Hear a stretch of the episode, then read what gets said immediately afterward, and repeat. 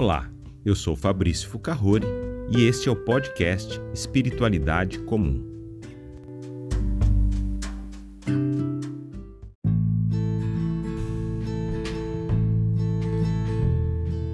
Quero compartilhar com você esta série de oito meditações feitas pela Igreja Presbiteriana Redeemer. O propósito destas meditações é preparar os nossos corações para a Páscoa. Ouça com atenção esta primeira meditação.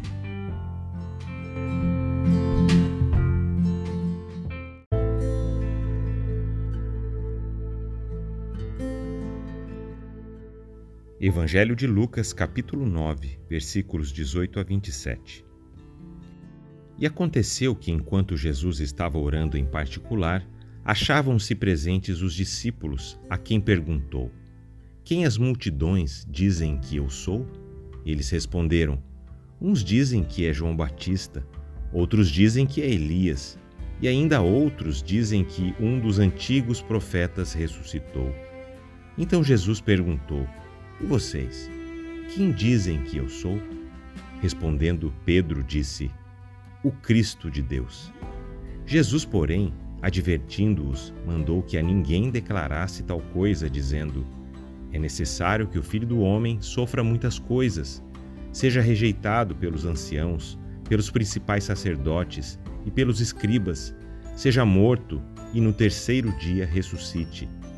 Jesus dizia a todos: se alguém quer vir após mim, negue-se a si mesmo, dia a dia, tome a sua cruz e siga-me. Pois quem quiser salvar a sua vida a perderá, e quem perder a vida por minha causa, esse a salvará. De que adianta uma pessoa ganhar o mundo inteiro se vier a perder-se ou causar dano a si mesma? Pois quem se envergonhar de mim e das minhas palavras, dele se envergonhará o Filho do Homem quando vier na sua glória e na glória do Pai e dos santos anjos. Em verdade lhes digo que alguns dos que aqui se encontram não passarão pela morte até que vejam o reino de Deus.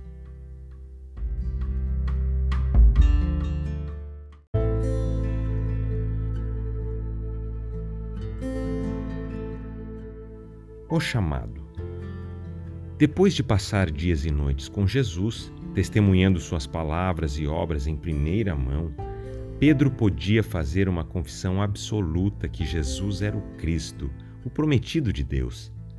Aqueles mais distantes de Jesus eram menos firmes em suas crenças, às vezes crendo nele como um profeta, mas aqueles que o seguiram regularmente sabiam que ele não era um simples mensageiro, mas era a mensagem em si mesmo. Depois da confissão de Pedro, Jesus tentou ajudá-los a compreender sua missão e o que deveria ser segui-lo. Mas Jesus não era o tipo de Messias que eles esperavam, e segui-lo não era o que eles pensavam que seria. Jesus faz um chamado claro para aqueles que podiam segui-lo, que fidelidade a ele requeria negar a si mesmo, tomando sua cruz diariamente e o seguindo Ali e agora, essas palavras são difíceis. Nós vivemos em uma cultura que nos ensina a glorificar a nós mesmos e a perseguir conforto, controle e satisfação dos nossos desejos acima de qualquer coisa.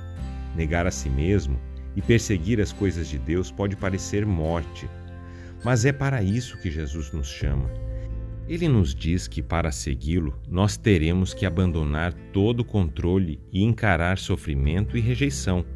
Mas ele também promete que isso vai nos fazer como ele. Nele, triunfo vem do sofrimento. Jesus está nos chamando para perder nossas vidas como a conhecemos, mas somente assim ele pode nos dar vida real e eterna nele. Você o ouve te chamando? Você está disposto a negar a si mesmo e tomar sua cruz para segui-lo? Você acredita que ele vai te levar à vida? Ore comigo. Deus de graça, te agradecemos porque revelaste teu Filho a nós, que é Jesus o Cristo, que nos dá tudo o que precisamos.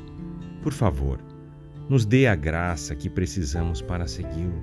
Somente tu és digno e nós queremos dar-te nossas vidas, mas precisamos de tua ajuda para isso também.